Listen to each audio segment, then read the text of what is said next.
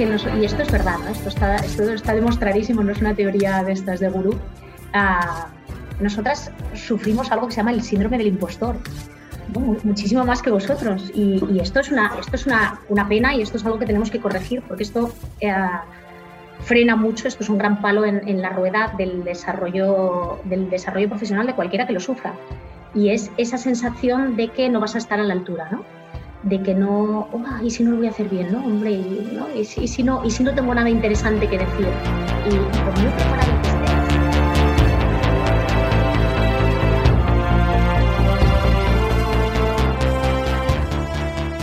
Hola a todos y a todas, buenos días, buenas tardes o buenas noches en función del momento del día en el que escuchéis este programa. Yo soy Luis Hernández Valencia, iniciador e impulsor de Asturias Power. Hoy contamos en el podcast con Miriam Rodríguez, obetense, directora general o CEO en España y Portugal de una empresa farmacéutica, que empezó a trabajar en un ámbito clínico pero que cambió no pasado mucho tiempo por un puesto comercial, empezando desde abajo y construyéndose un camino que le ha llevado a dirigir la multinacional sudafricana Spen Pharma en Iberia. La energía que irradia Miriam cuando hablas con ella es contagiosa y en su discurso nos encontramos a una grandísima profesional que ha pasado por momentos muy duros en los últimos meses, como la pérdida del padre de su marido por COVID-19 y que ella misma ha tenido que sufrir y de la que, como ella nos dice también en esta entrevista, todavía sufre alguna secuela. Miriam ha vivido muy de cerca esta complicada situación que estamos viviendo, ya que su compañía fabrica los anestésicos que se usan en UCI para los pacientes de COVID y la gestión logística y de producción ha sido y sigue siendo un gran reto para ella y su equipo. Durante la entrevista habla del azar. Yo lo cambio por constancia y profesionalidad. A muchos profesionales como ella les debemos como sociedad un agradecimiento. Empezamos. Hola Miriam, ¿qué tal? ¿Cómo estás? Hola Luisma, ¿qué tal? encantada de estar contigo aquí. Al fin, ¿eh? bueno, nos ha costado un poco, pero la cuestión es que hemos encontrado el momento y el lugar para, para charlar ¿no? y para, para hacer partícipe a, a, la gente que escucha el podcast de Asturias Power de, de Miriam Rodríguez, eh, que ahora nos explicará eh, quién es, qué perfil profesional tiene y, y cómo ha sido su trayectoria hasta llegar a donde eh, desempeña su labor profesional eh, actualmente. Así que muchas gracias, Miriam, por todo. Gracias a vosotros por, por, contar conmigo y por pensar en mí, claro que sí. Bueno, a ver, siempre hago la misma pregunta a nuestros invitados em, eh, que participan en el podcast. lógicamente hay algunos que no tienen la actualidad de Asturias en su día a día porque llevan mucho tiempo fuera. Em, el, el, último programa entrevistábamos a Paloma de Blas, que es eh, la, generación, la nueva generación de Camilo de Blas, y daba gusto escucharla, su entusiasmo, su carácter positivo, además que viene de Barcelona y, viene de estudiar em, yo creo que ya estudió químicas. Químicas, sí, sí, químicas, escuché el podcast. Y, bueno, pues es esas cosas que te encuentras en el camino que dices tú, carajo, necesitábamos más palomas en, en Asturias, ¿no? Que seguro que las hay. Yo... Sí, seguro que las hay, eh, Luisma. Yo creo, fíjate, la, la, la, mi, mi, respuesta a tu pregunta es, uh, ¿cómo ve Asturias? Pues la veo mejor la veo mejor. Y, a lo mejor alguien me dice, ¿no? Pero estás loca, ¿qué dices? pero, pero te digo por qué. Porque veo movimientos como el de Asturias Power, ¿no? Veo personas como Paloma, que, que lo transmitía además con, con, una emoción ¿no? y con una sinceridad que, daba gusto oírla. Em, eh, que, es, que es lo que me hace intuir que Asturias está mejor. Yo soy de una generación en la que muchos de nosotros pensábamos en irnos fuera, Luisma. Eh, nos fuimos fuera a estudiar la carrera y no veíamos la posibilidad de tener un desarrollo profesional, ¿no? una carrera profesional en Asturias, que por ejemplo fue mi caso. Yo mm, después de haber terminado la carrera y hacer la especialización, al final volví a Asturias y a los pocos años de estar allí finalmente me tuve que ir. ¿no? Y ahora veo a primero mm, que hay un movimiento, ¿no? hay una serie de, inquietudes a, nivel industrial, a nivel tecnológico, a nivel digital, a nivel de startups, de creación de empresas, pero también de organizaciones como la vuestra, ¿no? Eh, y, de, y de actitudes como la de Paloma, de querer que Asturias sea lo que a mí me hubiese encantado, a tener eh, cuando yo empecé mi carrera ¿no? profesional. Poder mantener la calidad de vida maravillosa que, tenemos allí con la posibilidad de generar pues, pues, uh, desarrollo económico y desarrollo industrial, innovación, uh, ¿por qué no? Desde un, desde un sitio fantástico como Asturias. Así que yo soy optimista por naturaleza. Además que, que, yo creo que en ese sentido tú, a ver, aunque estés eh, ahora trabajando en Barcelona, lleves unos años, unos cuantos años fuera de Asturias, eres una persona que participas activamente en distintas eh, eh, actividades vinculadas, por ejemplo, con el CEI o, con la Federación de Empresarias eh, Asturianas. Eh, o sea, eres además de las que empuja, ¿no? de, las que, de las que pincha. Yo creo que no, no, no, hace falta mucho para que te pregunten, para que ya estés ahí, ¿no? para que ya estés mostrándote candidata a. ¿no? Con lo cual yo creo que eso es también muy importante, encontrar a esas personas, pero lo que tú dices, yo creo que...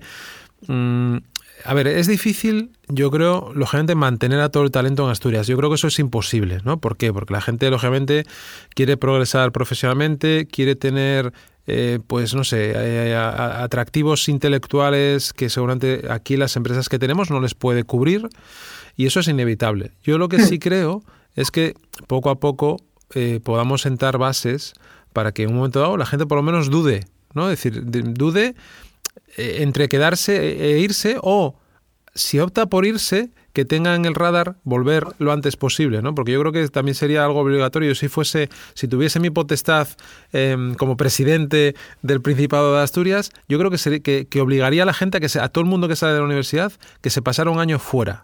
Oye, te vas becado por el Principado de Asturias, pero te voy a decir una cosa cuando eh, eh, tengas la capacidad de, ser productivo en Asturias, vente, que yo te voy a dar la posibilidad de que te quedes y que te desarrolles, ¿no? Sería algo maravilloso que yo creo que, que no, no, no, es algo que no ocurra, sino yo me acuerdo que mi hermano, en un viaje que se hizo de estos, eh, pues cuando acabó de estudiar y, se tomó un año sabático para irse por el mundo, me decía que se encontraba muchos, creo que eran israelitas, de Israel, que el gobierno les creo que tenían dos obligaciones. Una, incorporarse al ejército, pero antes de la incorporación al ejército era que les daban un año para que exploraran el mundo, para que fueran, para que viajaran, para que descubrieran, ¿no? Con lo cual eso es algo que, que debería de ser también eh, básico en, la, en, el crecimiento personal de cualquier persona. Eso, eso, es, eso es básico, es decir, mantener tu mente abierta ¿no? y abrirla cada vez más estar dispuesto a aprender y te llena de tolerancia, ¿no? que yo creo que es igual la, característica o la, virtud ¿no? más esencial que deberíamos de tener, igual la que más falta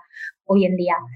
Em, y volviendo un poco a lo de antes, Luis, más que yo creo que ahora, ah, y lo veo con mucha ilusión, ¿no? hay, hay, una, hay un sustrato de creyentes en Asturias, ¿no? es verdad. y nosotros, yo soy de una generación que igual éramos eh, los no creyentes, ¿no? Los descreídos, los que pensábamos que eh, obligatoriamente si, si, querías tener esta, este desarrollo eh, intelectual, profesional, ¿no? y esta carrera, pues, pues teníamos que irnos, ¿no? Que en Asturias era imposible. Y ahora veo pues mucha gente que hace y, y crea, ¿no? Y porque cree, ¿no? Y es, es que es verdad, para, crear hay que creer. Entonces, esto es, esto es muy bonito. A mí cuando veo a la, gente del CEI ¿no? también y, y voy a, a, mentorizarles en, nuevos proyectos de biosalud y tal, me, me, emociona a ver bueno, pues que hay muchos proyectos y muchas, mucha gente con ganas de hacer cosas para quedarse. Eso es, ¿no? Y también, por ejemplo, por la que a ti te toca, la parte femenina, ¿no? Que a mí me cuesta mucho eh, atraer a, perfiles femeninos a este, a este canal, por ejemplo, y a otros ¿eh? en los que participo, pero no sé por qué, porque yo contacto con, ellas de la misma manera que lo hago con, los eh, paisanos, ¿no? como decimos aquí, eh, y yo no sé si es por prudencia, por, por modestia, por, por no sé por qué, ¿no? o por porque no les gusta figurar tanto, no, no me digas, eh, pero os cuesta a veces eh, arrancaros a, este tipo de cosas. Yo creo que, que, nos, y esto es verdad, ¿no? esto, está, esto está demostradísimo, no es una teoría de estas de gurú. Ah, nosotras sufrimos algo que se llama el síndrome del impostor, muchísimo más que vosotros. Y, esto es, una, esto es una, una, pena y esto es algo que tenemos que corregir porque esto... Eh, frena mucho, esto es un gran palo en, la rueda del desarrollo, del desarrollo profesional de cualquiera que lo sufra. Y es esa sensación de que no vas a estar a la altura, ¿no? de que no, y si no lo voy a hacer bien, ¿no? Hombre, y, ¿no? Y, si, no, y si no tengo nada interesante que decir.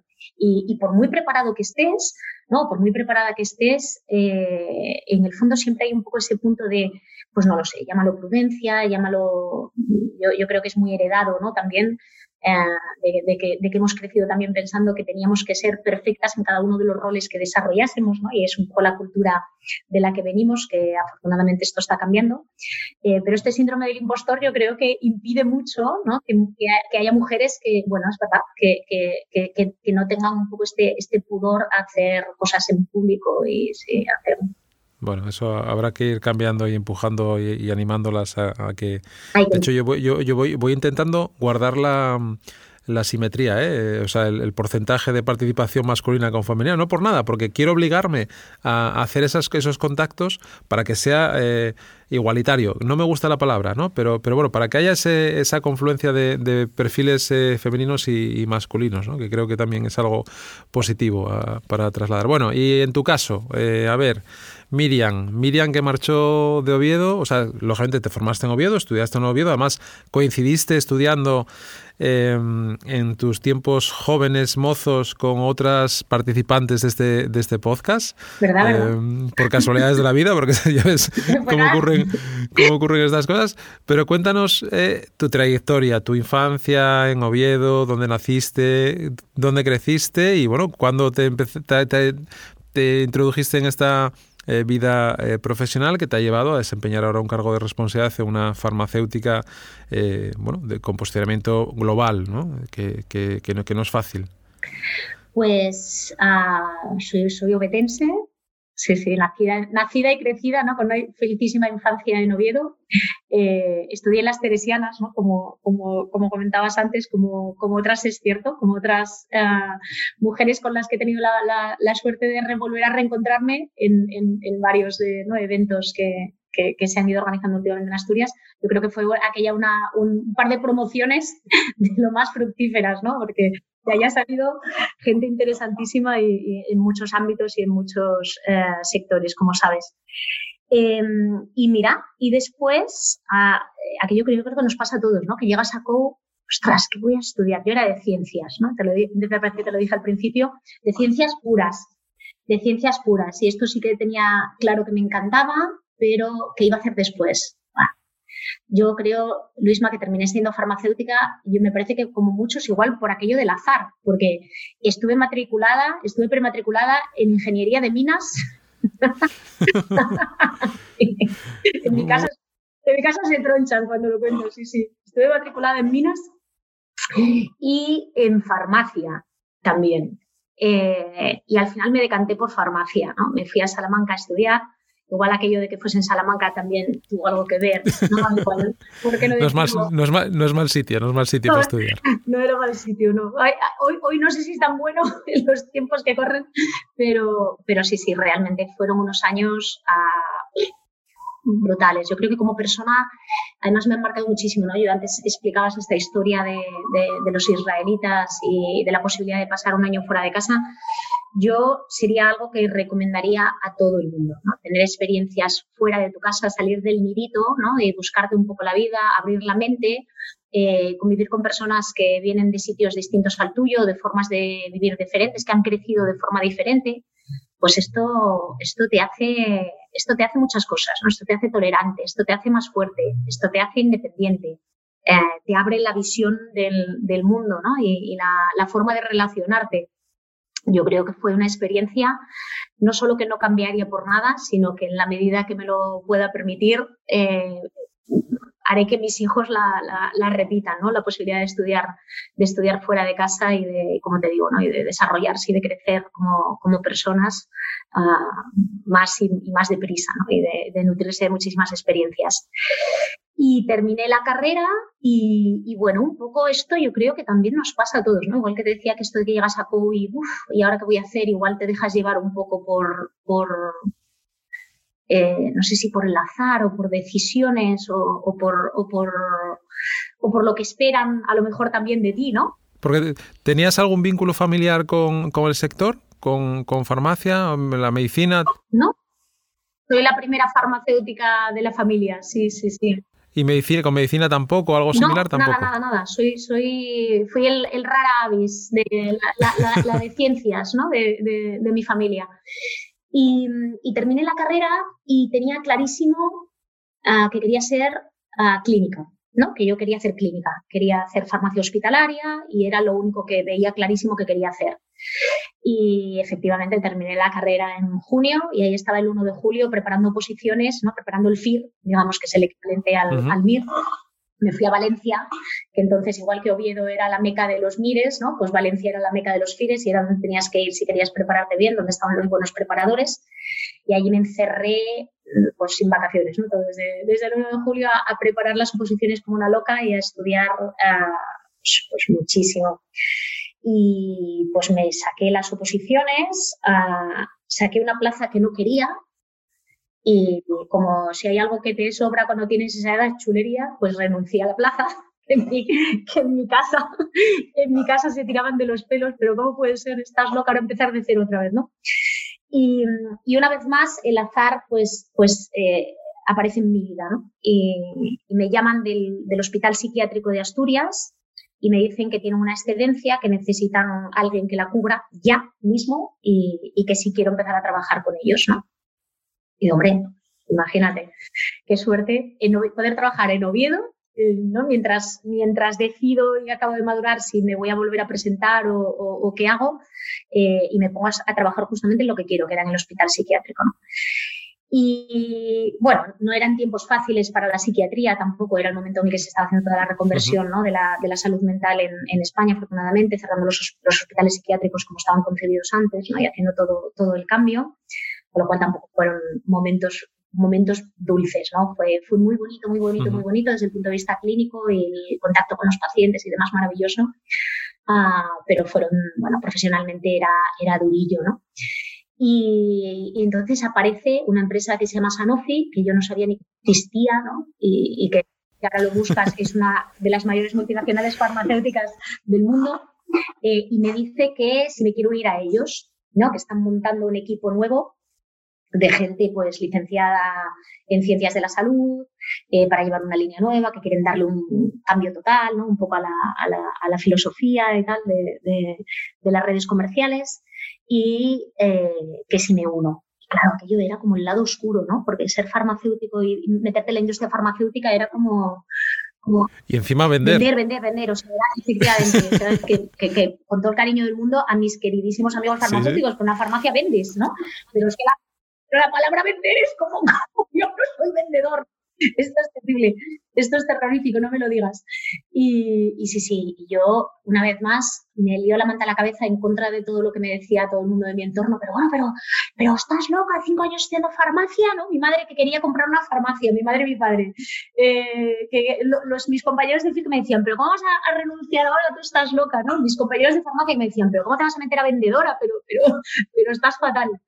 Y, pensé, ¿pero qué perderé por probar? Es que si no me gusta ya me iré, no pasa nada. En aquel momento, yo que sé, tenía 26 o 27 años, eh, pues si no me gusta ya me iré, no pasa nada, venga, voy a probar y tal. Y efectivamente me vine a Barcelona y me acuerdo que, me cogieron, fue rapidísimo, ¿no? Me llamaron, pim pam pum, y nada, dos semanas me dijeron, oye, que sí, que te queremos.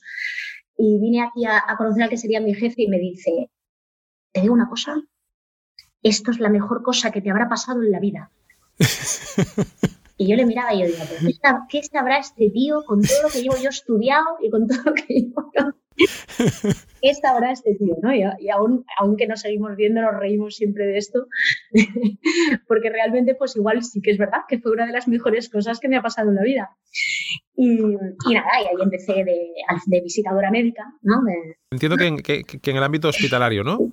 Sí, bueno, sí, hacía un poco de todo. Cuando empecé hacía centros de salud, centros de atención primaria y hacía también hospitales, ¿no? En, aquel momento. Eh, tenía media Asturias, yo era responsable de Gijón, y, sí, sí, sí, y, de todo el Oriente, me lo pasaba bomba. O sea, fueron unos años también que aprendí un montón, disfruté un montón. Eh, descubrí el, sentido de, de la palabra equipo, Luisma, de verdad, ¿eh? O sea, yo aprendí muchísimo de los, de los que entonces eran mis compañeros en, en, Sanofi, en todas las líneas, ¿no? Aquí hacíamos una piña extraordinaria y nos reuníamos todos los meses para todos hablar entre todos, ¿no? Cómo nos podíamos apoyar unos a los otros. Y Sí, además de, aquella tampoco había tantas herramientas como podemos tener ahora colaborativas, eh, digamos, en, no, la nube, no, nada, Nada. De aquello imagínate, o sea, tenías un teléfono móvil y eras el, eras el súper... super, super agente 86, ¿no? con un teléfono, aquellos Nokia de colores que había tan simpáticos. Y, y también tengo que decirte que igual fue el primer contacto que tuve con la palabra liderazgo, ¿no? Porque tenía dos compañeros, que eran justamente los de la línea de hospitales, a los cuales les mando desde aquí un beso, un beso enorme, a Ramón y a, mi Manolo que está en el cielo, eh, que eran los líderes de aquel equipo, ¿no? Y eran los líderes y eran los que nos movían y nos motivaban y nos hacían juntarnos y aunque fuésemos de líneas distintas, unos de farmacias, otros de esto, otros del otro y tal, nos hacían nos, reunirnos cada vez y, luchar los unos por los otros, ¿no? Y ayudarnos mucho los unos a los otros. Y yo creo que esto fue una cosa que, que me marcó mucho. Profesionalmente me marcó un montón. No lo creo, lo sé. Me marcó mucho y, me, hizo, y me hizo mejor persona, seguro también, ¿no? Y, nada, llevaba yo aquí dos años ah, dando el zapato con mi coche de arriba y abajo y a Gijón y a Llanes y de arriba de Sella y tal, haciendo rutas.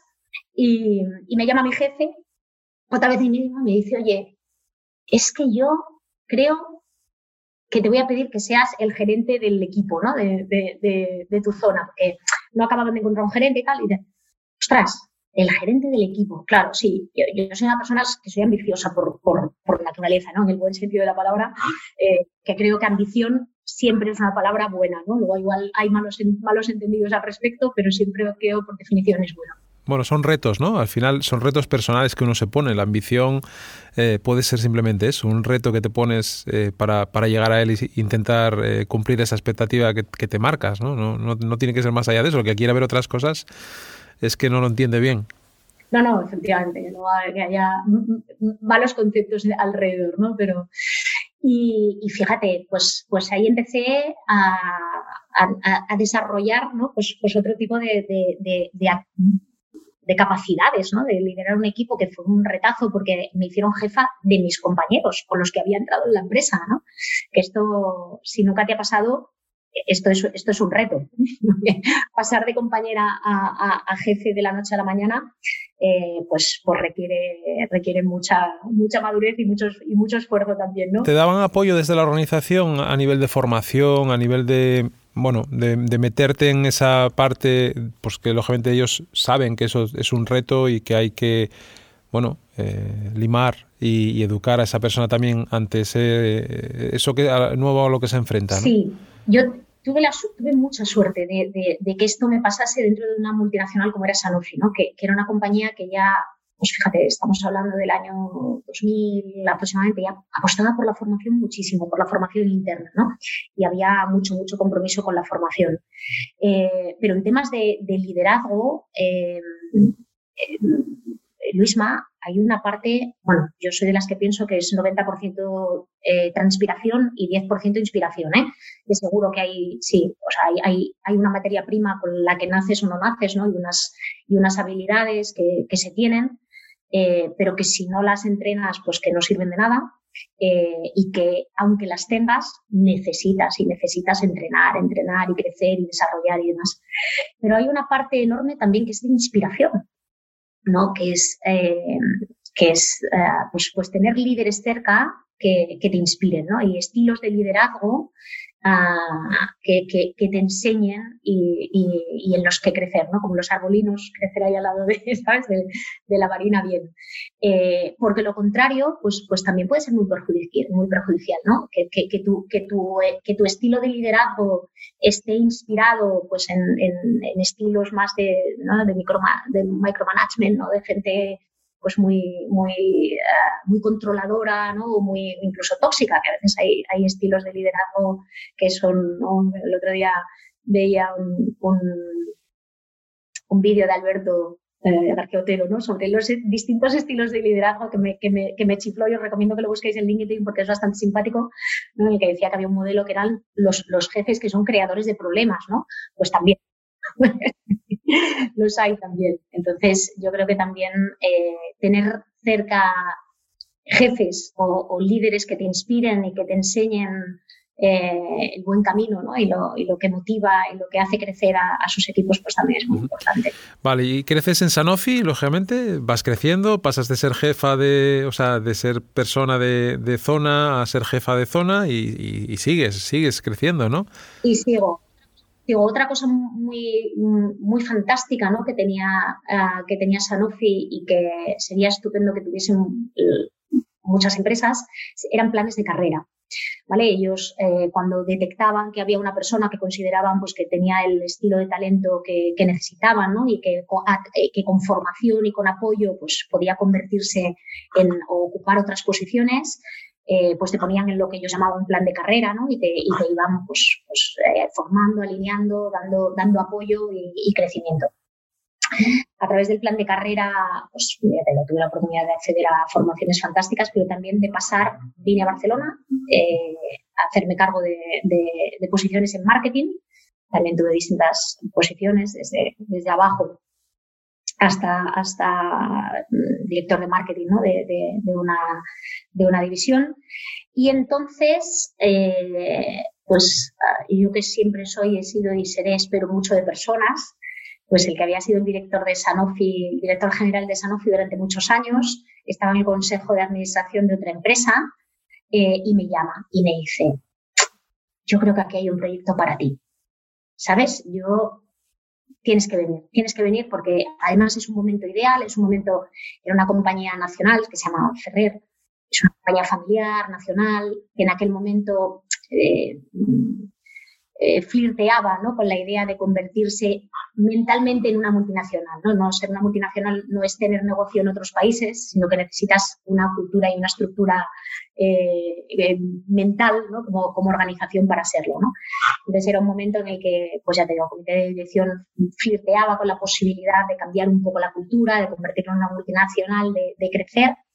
Y me lío, me lío, me lío me, lío nuevamente, John Killer me, lía y, me voy con él a, Ferrer a, montar una unidad de negocio nueva. Ellos acababan de comprar eh, una empresa que era Gelos. ¿Tú te acuerdas del, bueno, seguro que del Gelocatil, ¿no? Ellos habían comprado, el, el Gelocatil de España habían comprado y la tenían allí que no hacían, realmente que no hacían nada con ella, ¿no?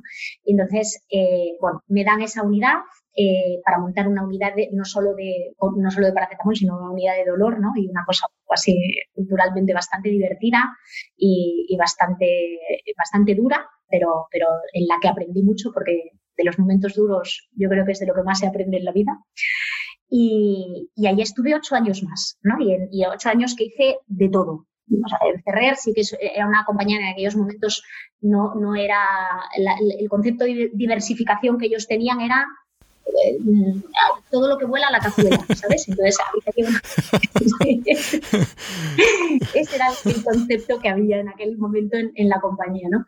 Entonces, bueno, pues lo mismo, sí, sí, lo mismo tenías productos de farmacias, que productos de prescripción, que medical devices, que test genéticos, que productos nicho, hospitalarios, o sea, que allí, vamos, tenía, era como, como el bazar, ¿sabes? Tenía yo ahí un, un catálogo y esto pues me, me permitió aprender mucho de de, generalista. Yo venía de ser especialista, ¿sabes? En Sanofi era muy de producto hospitalario, muy de producto especializado y tal.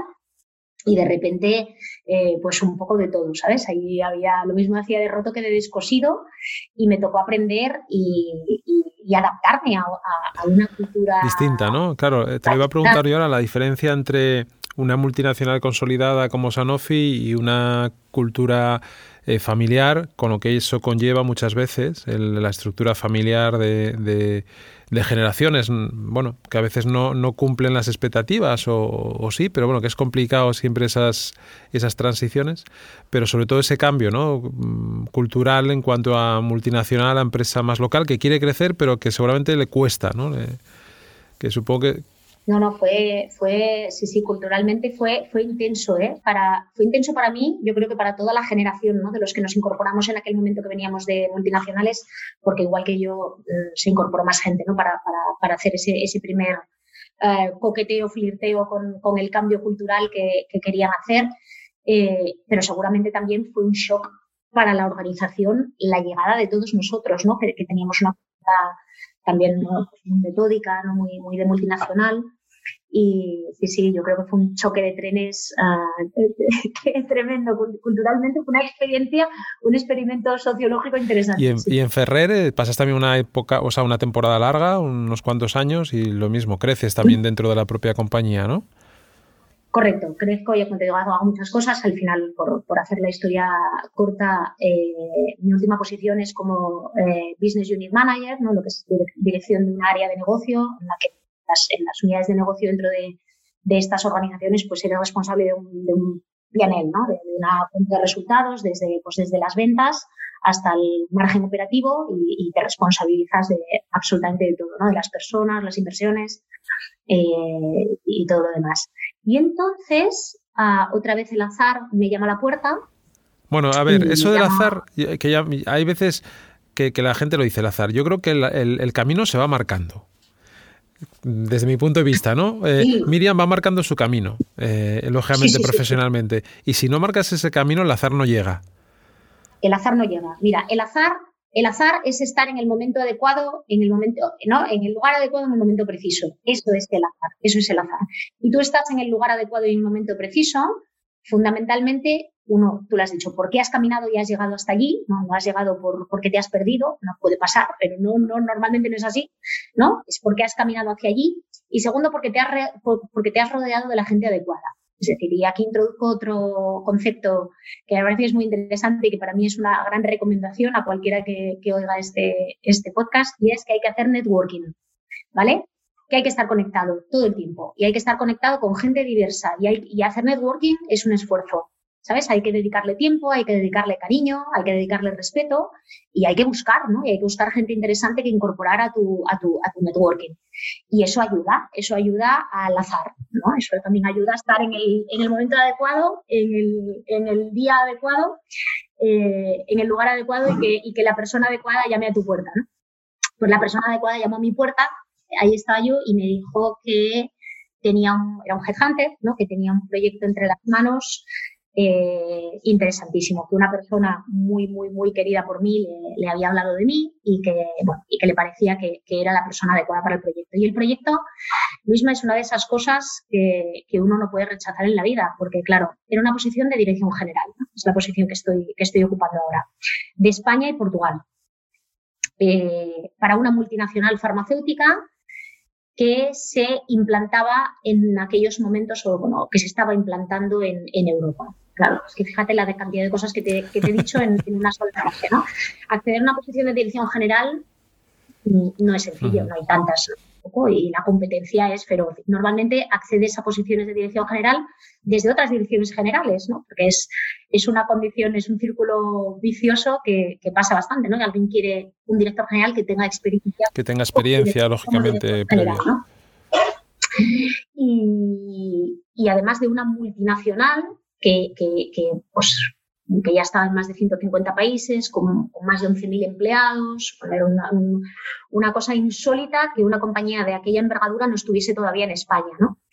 Pero así era. Entonces estaban buscando una persona para montar eh, pues, pues toda la organización en el amplio sentido de la palabra, ¿no? Desde, desde cero, te digo, para, para Iberia, para España y para Portugal. Claro, eh, quien dice que no a esto, ¿no? Igual, igual da un poco de susto al principio, ¿no? Es lo mismo, ¿no? El síndrome del impostor ahí os lo voy a hacer bien, voy a poder hacerlo, pero sí, claro que sí, ¿no? O sea, ¿por qué no? ¿Y por qué no? Y, y bueno, eh, yo me, me, fui al, al, proceso de, de, de, selección, si te digo la verdad, un poco con, con, con la tranquilidad que te da eh, ¿Sabías, ¿Sabías quién era ya, cuando fuiste a hacer ese proceso, ya sabías quién era la compañía o no sabías todavía? Sí, ¿no? Lo sabías. Sí, sí, sí. sí, cuando, cuando ya, bueno, pasas con los headhunters, ¿no? Pasas primero un, una pequeña, un pequeño test a ciegas, ¿no? En la que, en la que ellos valoran si realmente podrías encajar con el proyecto, ¿no? Antes de desvelarte, ¿no? Quién, quién, es, eh, quién es la compañía porque evidentemente ya cuando, cuando entras en contacto con la compañía ya tiene que haber una querencia por las dos partes, ¿no? una voluntad por las dos partes, sí. Bueno, pues yo te digo que me fui, me fui un poco a la, primera, los primeros contactos que tuve ya con, con, los directivos de, de, la compañía a nivel europeo, fue un poco con, con, esa serenidad que te da mm, la, sospecha de que no te van a elegir a ti, porque claro, yo sabía que en el proceso de selección todos los demás que estaban eran directores generales ya en aquel momento, ¿no? Entonces me parecía bastante, bastante improbable que apostasen por una persona que era la única que no, que no tenía experiencia. Pero yo siempre les digo a, todas las personas en mi equipo, y yo lo llevo a rajatabla, o los procesos de selección hay que ir. En un proceso de selección siempre estás en forma, ¿no? Cuando vas, o sea, estás permanentemente en forma. Y hay que ir, hay que ir. Entonces yo dije, sí, sí, de esto seguro que aprende. Además, un proceso internacional, ¿no? Con muchos interlocutores eh, a nivel europeo, ¿no? en la compañía sudafricana, como, como, te decía, y solo por el hecho de pasar por el proceso ya me, me pareció interesantísimo. Y mi sorpresa, eh, Luis, más cuando me llaman y me dicen, oye, que se han decantado por ti, ¿no? Que, que sí, sí, que piensan que, que, eres la persona adecuada, que tienes mucha pasión y que seguro que, que eres la persona que necesitan, ¿no? Para, para montar el negocio aquí. ¿Cómo? en mitad de las vacaciones, ¿no? Yo estaba, estaba en Menorca de vacaciones y me llaman a, mitad, a, mediados de agosto que mañana tienes que estar en Irlanda, ¿no? Porque, porque tienes la última, la última reunión con el CEO europeo y, y, sí, sí, y si estás de acuerdo, pues ya pactamos la, la fecha de incorporación, ¿no? El prenotis que tengas y tal, y te, y te incorporas. Y mira, y hasta hoy me incorporé un, un, 1 de, un, 2 de noviembre de, del año 16, 2016 y, y hasta, y hasta o sea, hoy. estamos de aniversario casi, ¿no? Estamos de aniversario, estamos de aniversario, sí, sí, cuatro años de intensísimos, los que ya te digo, nos ha tocado, bueno, pues, pues uh, muchas cosas, ¿no? Montar algo desde cero es, es, muy, es muy interesante, pero también es muy intenso. Y, llega el COVID también. Y llega el COVID. Claro, llega el COVID, que esto ya lo hablamos hace... Eh, porque aunque la gente no, no, lo crea, llevamos intentando mm, unos cuantos meses quedar, ¿eh? No, por una cosa o por otra no lo hemos conseguido. Pero bueno, yo, yo sé porque hablé contigo hace, hace unos meses que además viviste una situación, eh, bueno, personal en este sentido eh, que, la, que, la, superaste lógicamente, pero que bueno, que te tocó de cerca esa, esta, esta pandemia que estamos viviendo y que, que, viviremos todavía, nos queda yo creo que todavía un recorrido largo por, por superar esto. Eh, esperemos que tengamos la fuerza y la energía eh, necesaria para, para, apoyar a todo el mundo, ¿no? Porque yo creo que es otra cosa que, que yo lo, lo comento mucho con el entorno en el que estás. Eh, que, estamos en una época de ayudar, ¿no? Y de compartir con la gente y de, y de apoyar y de, y de, insuflar optimismo, que yo creo que es una cosa también que, que, se trata, Asturias Power va de esto también, ¿no? Va, de, de, poner en clave positiva todo lo, lo que ocurre aquí eh, y, lo, lo, mucho que tenéis que, aportar a, a vuestra tierra eh, la gente que estáis fuera, ¿no? Eh, en, todos los sentidos. Eh, pero yo creo que, nuestro, nuestro papel en este caso es ese, es también trasladar un halo de, de, energía y de que las cosas, vale, pues están fastidiadas, lo vamos a pasar mal, va a haber una crisis económica lógicamente profunda y larga, pero bueno, yo creo que Asturias, como decíamos al principio, tenemos otras oportunidades y, otros eh, escenarios que pueden eh, hacernos eh, que lo ponga, sobre todo si somos capaces de ponerlo en valor y no miramos hacia las divisiones y hacia los, las cosas sectorial. No, no, aquí esto se trata de que si no tiramos todos, entonces sí que nos vamos a ir a tomar por saco rápidamente, ¿no? Pero que si tenemos esa capacidad de unirnos, eh, pues oye, eh, competiremos en un mercado, ¿no? Como tú estás compitiendo desde la dirección general de una compañía con otra porque no te queda más remedio, porque si no compites tú, va a venir el chino o va a venir el coreano o va a venir el, neozelandés a quitarte tu negocio, porque nos guste o no, estamos en, una, en una economía global competitiva de mercado que nos lleva a esto, ¿no? Con lo cual, bueno, pues... Eh, Yo creo que es una visión muy acertada, Luisma. Yo creo que tener esa visión empresarial ¿no? de, Asturias eh, es, es, lo que toca ahora. ¿No? es, toca ser eficiente, toca ser creativo, toca ser innovador, toca ser eh, competitivo, ¿no? Y conseguir, porque es así.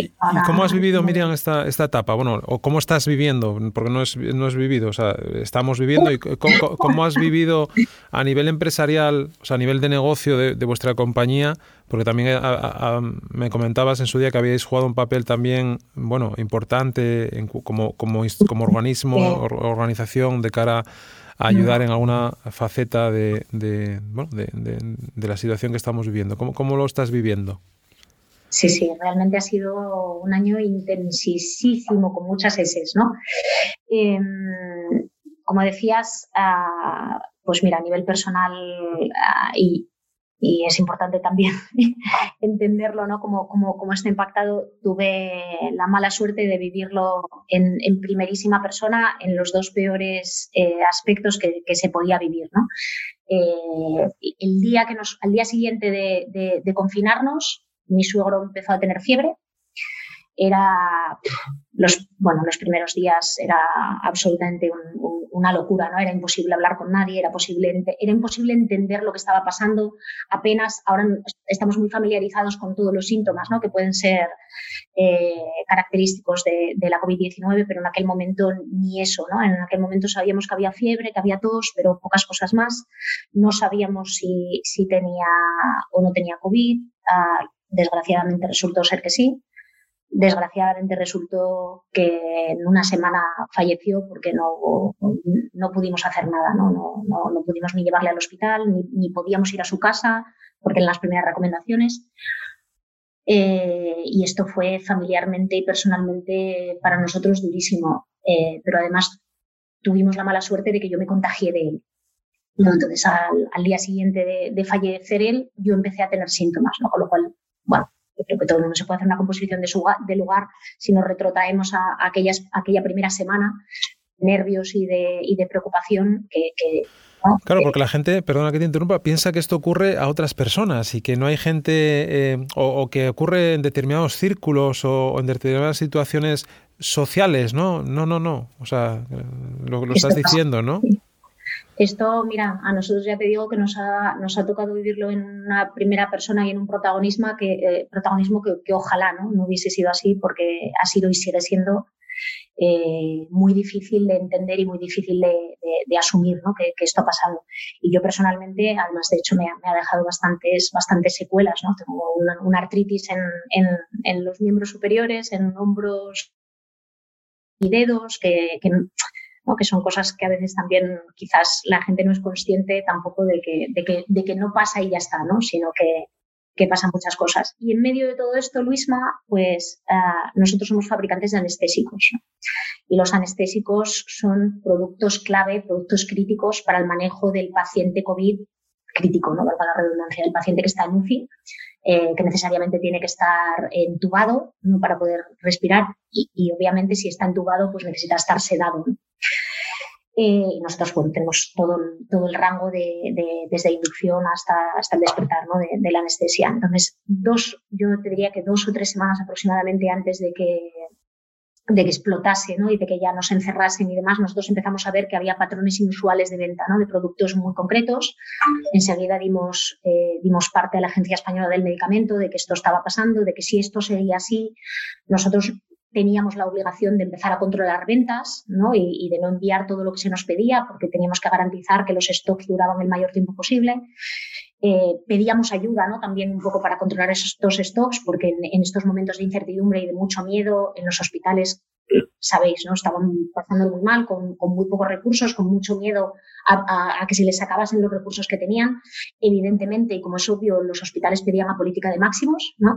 Cada uno pedía lo máximo que se le ocurría que podía necesitar pero no era lo mismo pues el hospital de, ¿no? del Severo Ochoa, por decirte algo, de, uh -huh. de Camas de Narcea, que el Gregorio Marañón, evidentemente, ¿no? Entonces, eh, nosotros trabajamos súper estrechamente con, con, la Agencia Española del Medicamento y con, el, y con el Ministerio durante aquellas semanas para intentar controlar y eh, suministrar el producto que necesitaba cada hospital, pero de forma diaria.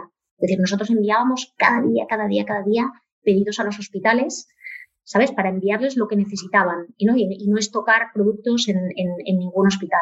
Esto fue un trabajo, esto fue un trabajo de, bueno, te puedes imaginar de chinos porque fue un trabajo manual.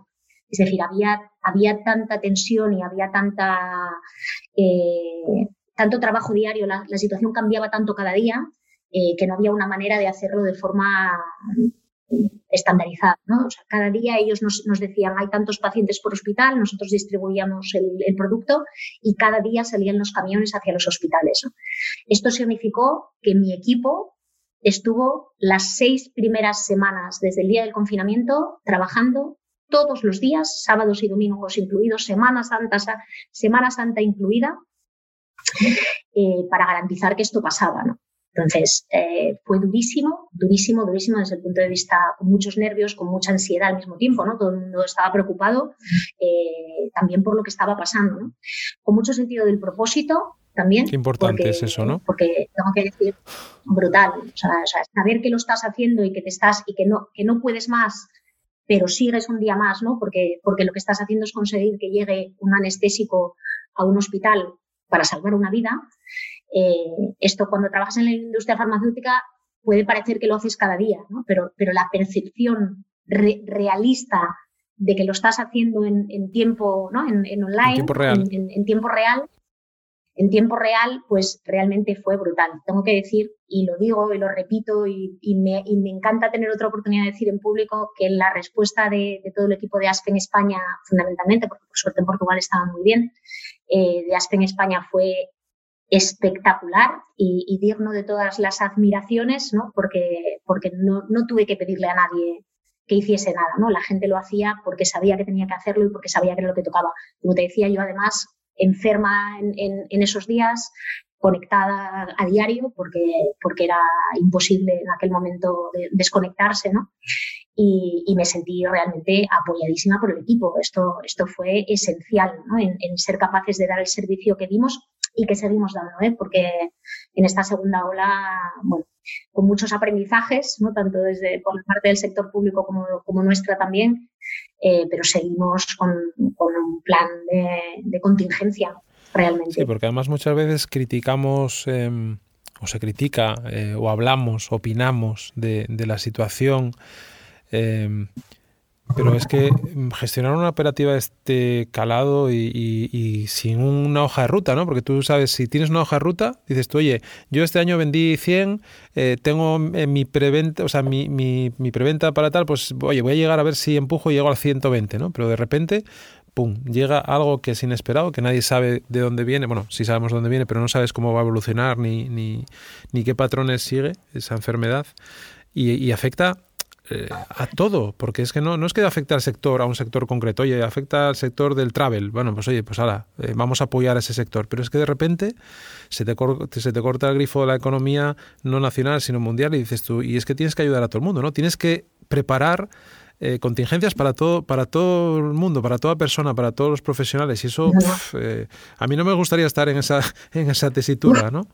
No, no, yo tengo que decirte que profesionalmente ha sido el reto más intenso de, mi vida, con, vamos, eh, de largo. Tú piensas que nosotros, como todas las empresas, ¿no? Tú haces tu, tu, budget, tú haces tu, plan y, tu forecast de ventas para, para 12 meses y la, fabricación se planifica en función a, esa previsión que tú has hecho en tu país, a la suma de, de todos los países del mundo. ¿no? Y de golpe y porrazo, pues eh, llega el coronavirus, eh, que además nos atropelló a todos, quiero decir. O sea, nosotros, nosotros, por suerte, en España teníamos stocks bastante grandes, pero por otro, por, otro criterio interno, ¿no? Eh, pero de golpe, pues todo aquello en lo que tú has basado tus previsiones, pues el número de cirugías, ¿no? Lo, lo, que da, este año hemos tenido esto, como tú dices, ¿no?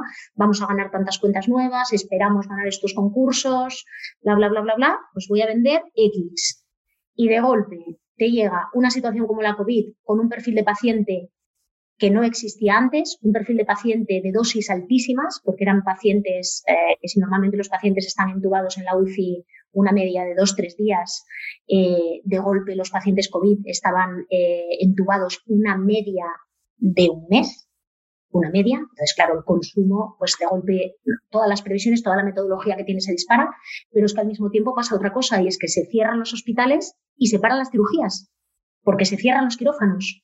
Con lo cual, el criterio que sí que conocías de consumo, ¿no? de, habitual de, cirugías, desaparece.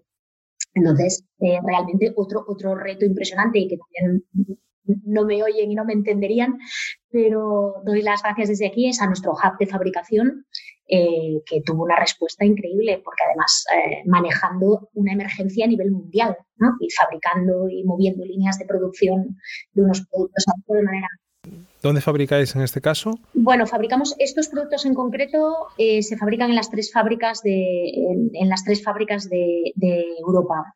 Pero nuestro hub de fabricación, todo el control y todo el manejo de la, de la fabricación está en Mauricio. Qué bueno.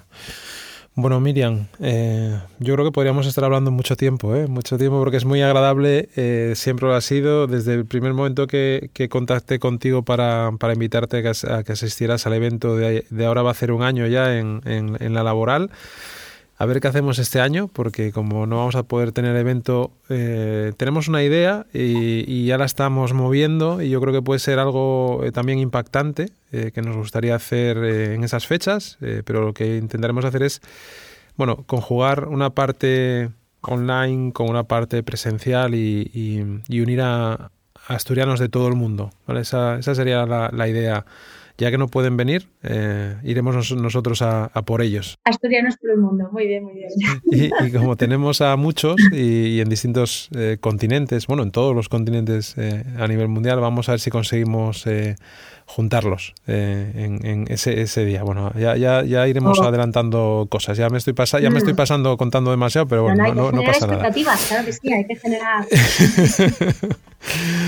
y, pues eso, que, hombre, por lo que me toca y, ya que tengo la oportunidad, porque yo creo que te doy las gracias en nombre de, todos los que conformamos este movimiento de, asturianos y yo creo de, de, toda la sociedad, ¿no? Porque muchas veces damos las gracias a los sanitarios, lógicamente, eh, pero yo creo que hay, dar, que hay que dar las gracias a mucha gente que, que de manera también más eh, eh, anónima pues ha ayudado a que todo esto pues fluya ¿no? y, consigamos pues poco a poco ir, ir, ir superándolo y ir eh, pues eh, no sé aunando voluntades y, llegando a un, a un, a un fin común ¿no? que yo creo es lo, que lo que se trata así que por mi parte eh, simplemente darte muchísimas gracias y, siempre digo lo mismo que, que nos vemos en el camino sin, duda. Yo, yo, no puedo responder de otra manera que dándoos las gracias a vosotros, Luisma, porque a mí me, me bueno, me emociona poder formar parte de cosas que tengan que ver con Asturias y pensar que de alguna manera puedo contribuir, ya que no puedo contribuir produciendo, ¿no? porque, porque estoy fuera y produzco en otro sitio, pero sí de alguna manera pues poner mi granito de arena y empujar. Yo creo que el movimiento que habéis creado con Asturias Power es increíble, es increíble lo que hacéis y las ganas que le ponéis y, el compromiso, ¿no? el compromiso personal que tenéis todos con, con el movimiento es ejemplar y, pues no os puedo decir que más que gracias por dejarme participar y por haberme abierto la puerta, así que contad conmigo para lo que necesitéis. Lo, sé, lo sé. Pues muchas gracias, Miriam. Nos, nos vemos. Encantada. Adiós. Espero que os haya gustado el programa de hoy con Miriam Rodríguez, directora general de Aspen Pharma, madre de dos hijos, niña de 12 y niño de 14, que nos ha desgranado su trayectoria profesional y también personal. Gracias Miriam y gracias a todos los profesionales que día a día se esfuerzan por hacer mejor nuestro país y se sacrifican por buscar soluciones que mejoren nuestra calidad de vida. Y ya sabéis, nos vemos en el camino.